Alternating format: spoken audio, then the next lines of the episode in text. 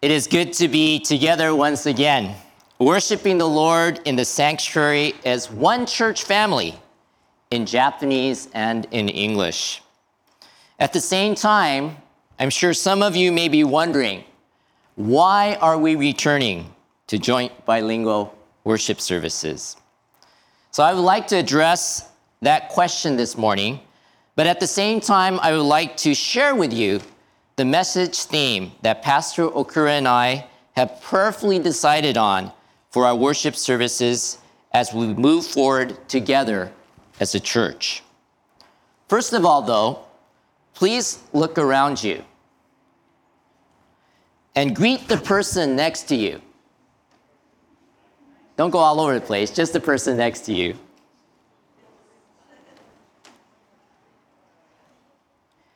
Did you say good morning or ohayo gozaimasu? Perhaps a little bit of both.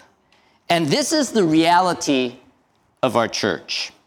We are a bilingual church. We have two primary languages that are spoken in this church. There may be other languages that those who attend this church may speak, but Japanese and English are the primary languages spoken in this church. And this is intentional, especially in regard to Japanese is concerned. This church originally began as a Japanese speaking ministry. This is because the original members of this church were Japanese speaking. The English ministry began out of the Japanese speaking ministry.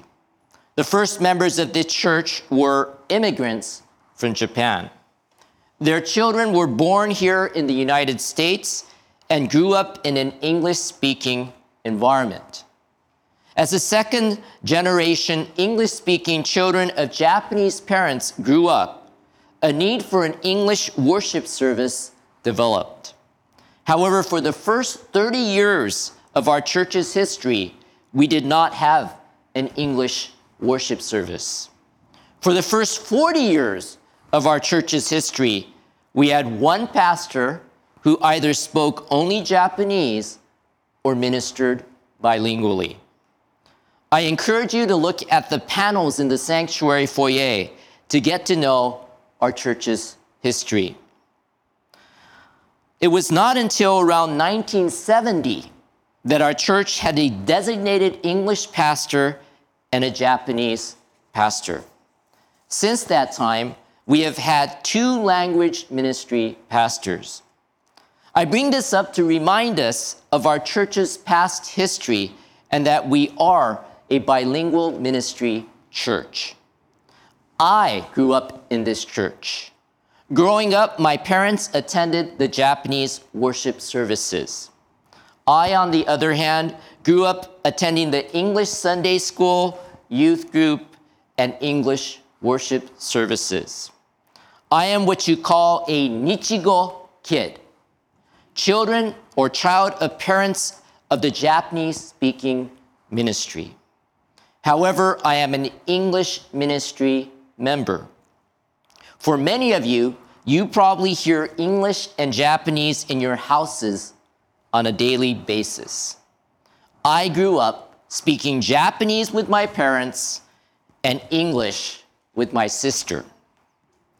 Over the past 15 years or so, our church has been in a unique position where the pastoral staff has become somewhat bilingual.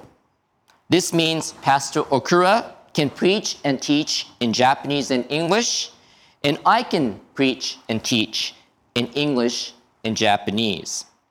More importantly, though, dealing with the pandemic these past two years has brought the church leadership and ministries of both the Japanese and English ministries closer together.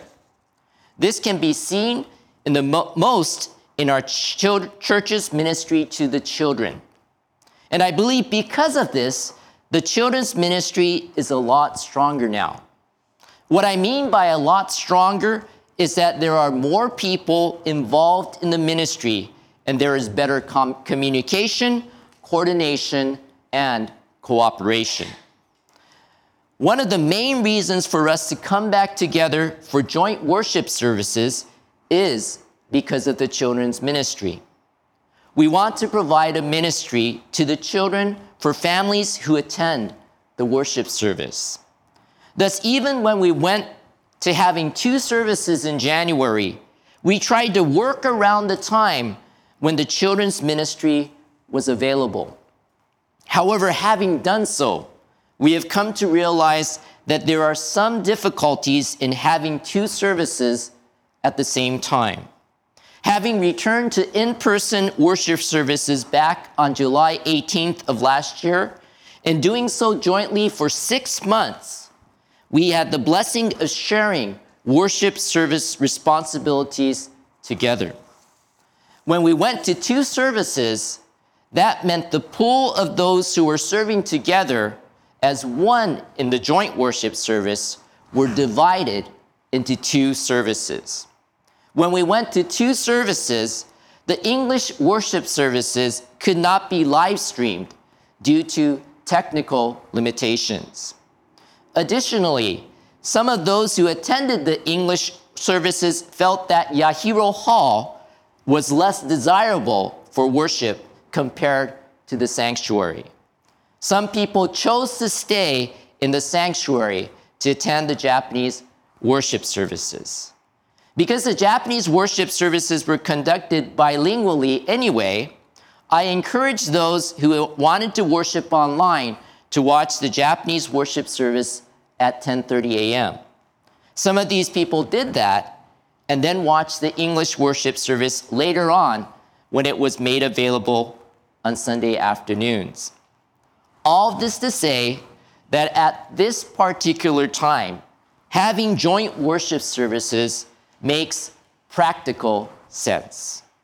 However, I think it also makes spiritual sense. I would like to share two reasons why coming together for joint worship services will bless us as a church. The first blessing we receive in coming together for joint worship services is that we will get to practice, grow in, and experience oneness together in Christ.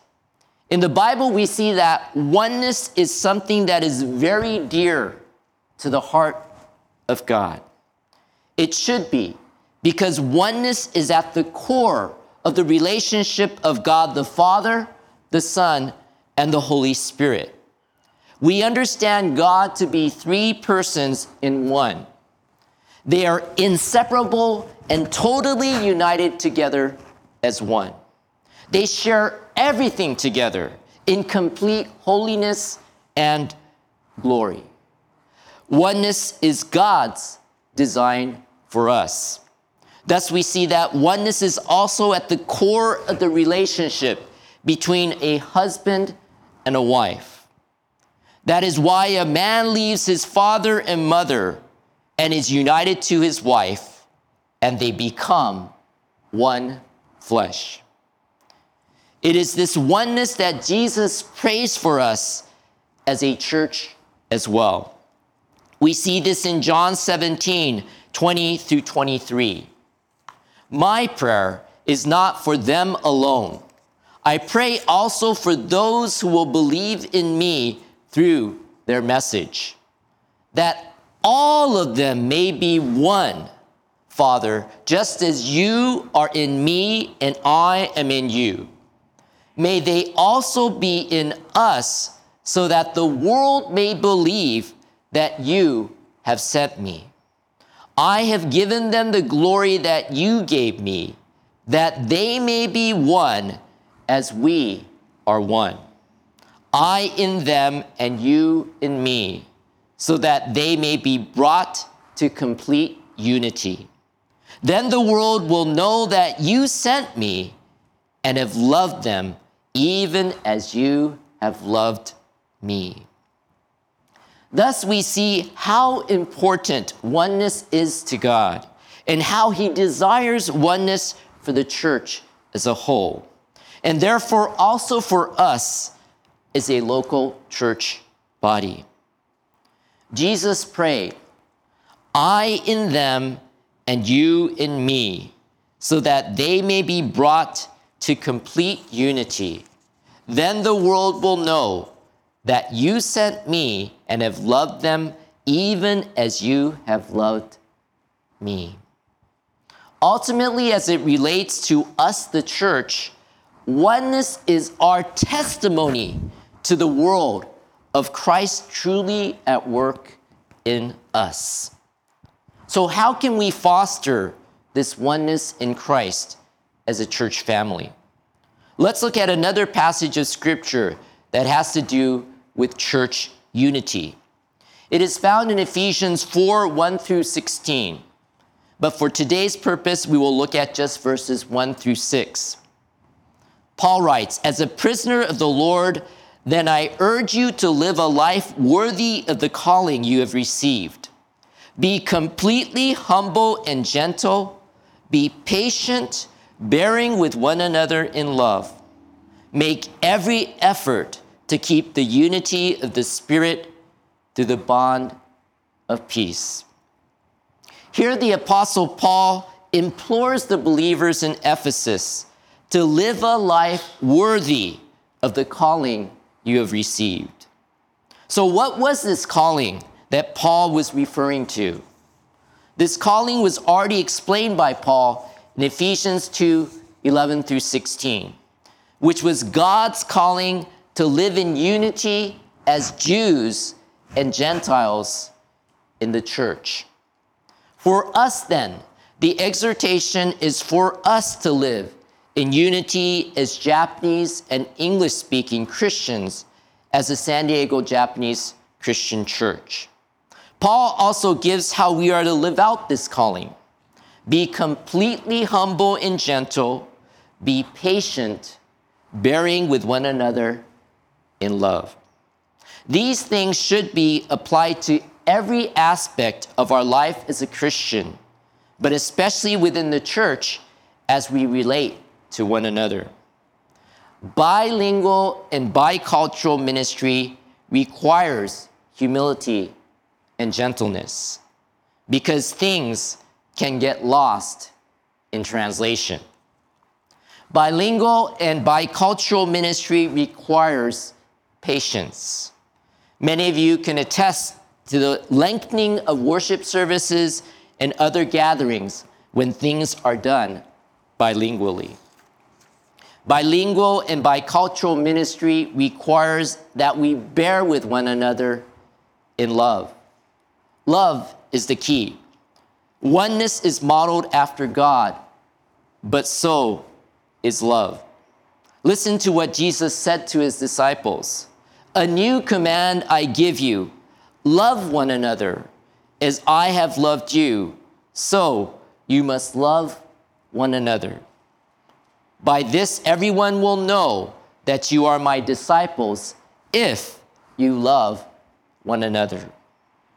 We are to love one another in a concrete and specified manner. As I have loved you, so you must love one another. We cannot love like Jesus loved us without his help. That kind of love is not humanly possible. Yet Jesus calls us to love one another as he has loved us. And thankfully, he has given us the Holy Spirit as our helper to be able to keep this commandment.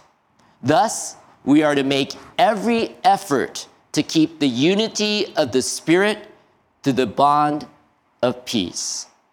This will take effort, but it is an effort that is supported by the Holy Spirit. Thus, it is the unity of the Spirit that we are to keep. And we are to do so through the bond of peace. This is the peace that we have with God and thus with one another in Christ. Paul gives the basis for unity by explaining in more detail how elements of the Christian faith revolve around the three persons of the Trinity. This makes total sense because the oneness in marriage and the oneness of the church is modeled after and found in our relationship with God. Seven elements of unity are mentioned that unite believers in the church. There is one body and one spirit, just as you were called to one hope when you were called.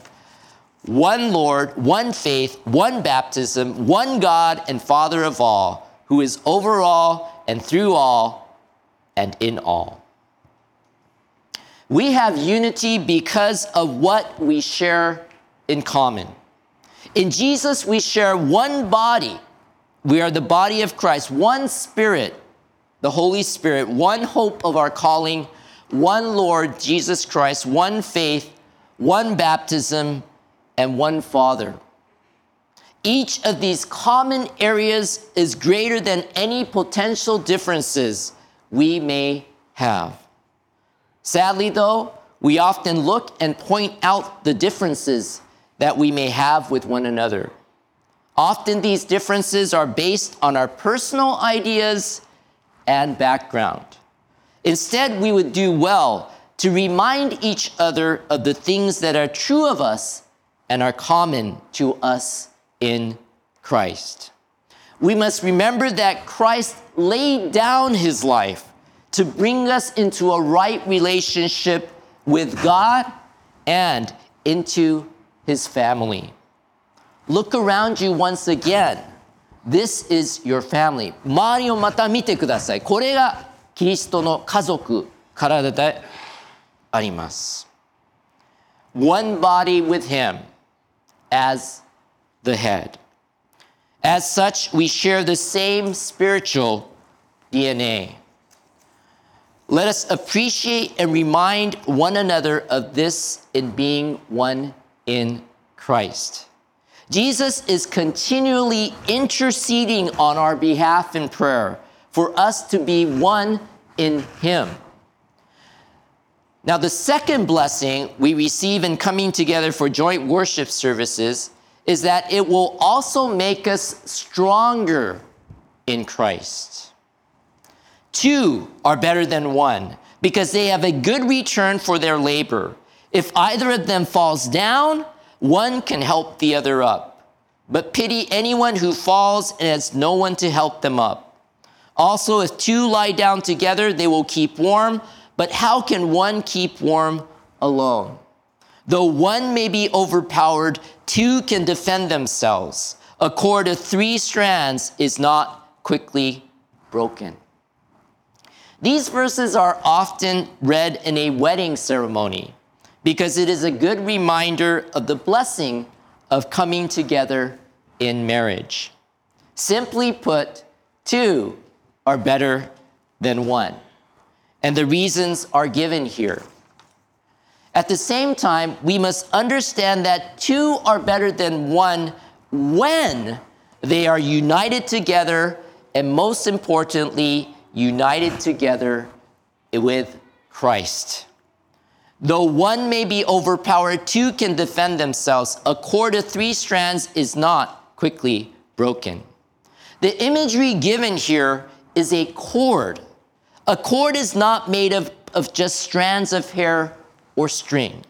A cord is made up of strands of hair or string that are intertwined with one another. What I often share at a wedding is that the third strand of the cord here is Christ. The husband and wife united together with Christ is what makes for a strong marriage.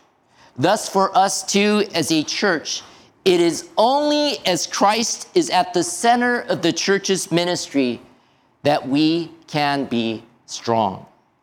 Japanese and English ministries coming together for worship service is centered around Christ. There is no other reason to do so. At the same time, I believe that coming together for joint worship services will also make us stronger as the San Diego Go Japanese Christian Church. We can work together as a praise team. What a blessing as we sang together this morning.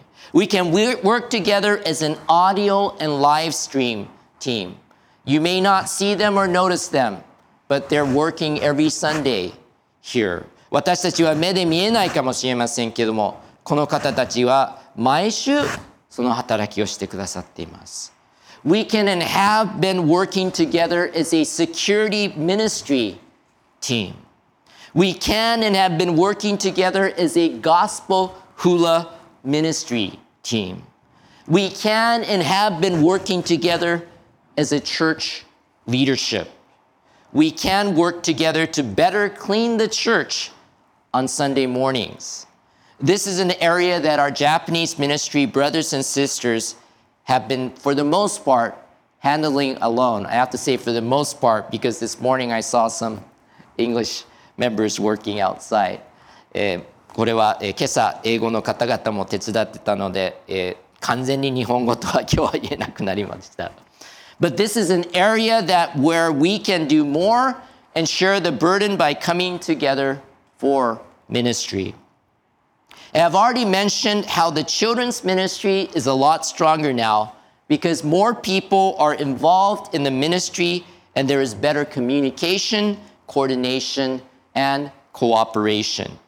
We hope this will be true of all of the various ministries within this church, beginning with our Sunday morning worship services.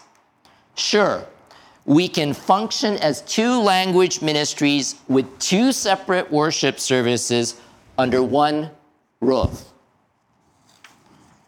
However, Pastor Okura and I believe that we can be stronger and do more together by coming together for joint worship services, particularly at this time in our church's history.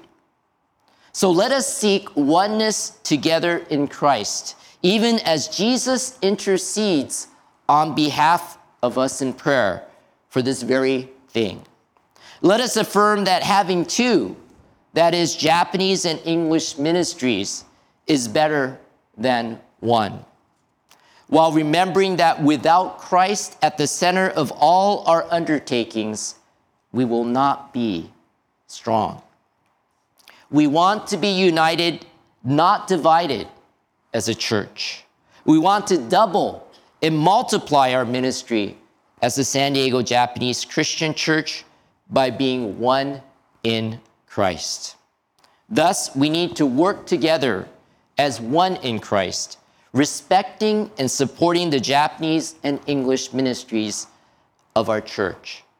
This is in line with the message theme, a church pleasing to God, which Pastor Okura and I will be speaking on in the worship services moving forward.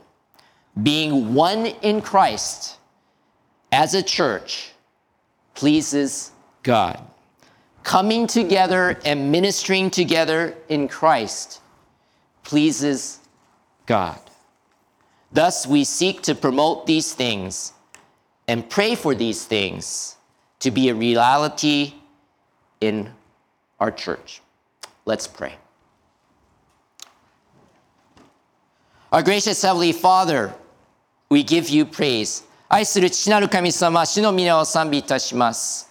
On this Pentecost Sunday, we are reminded of the outpouring of your Holy Spirit. このペンテコステの日曜日に神様が聖霊を注がれたことを思い起こします。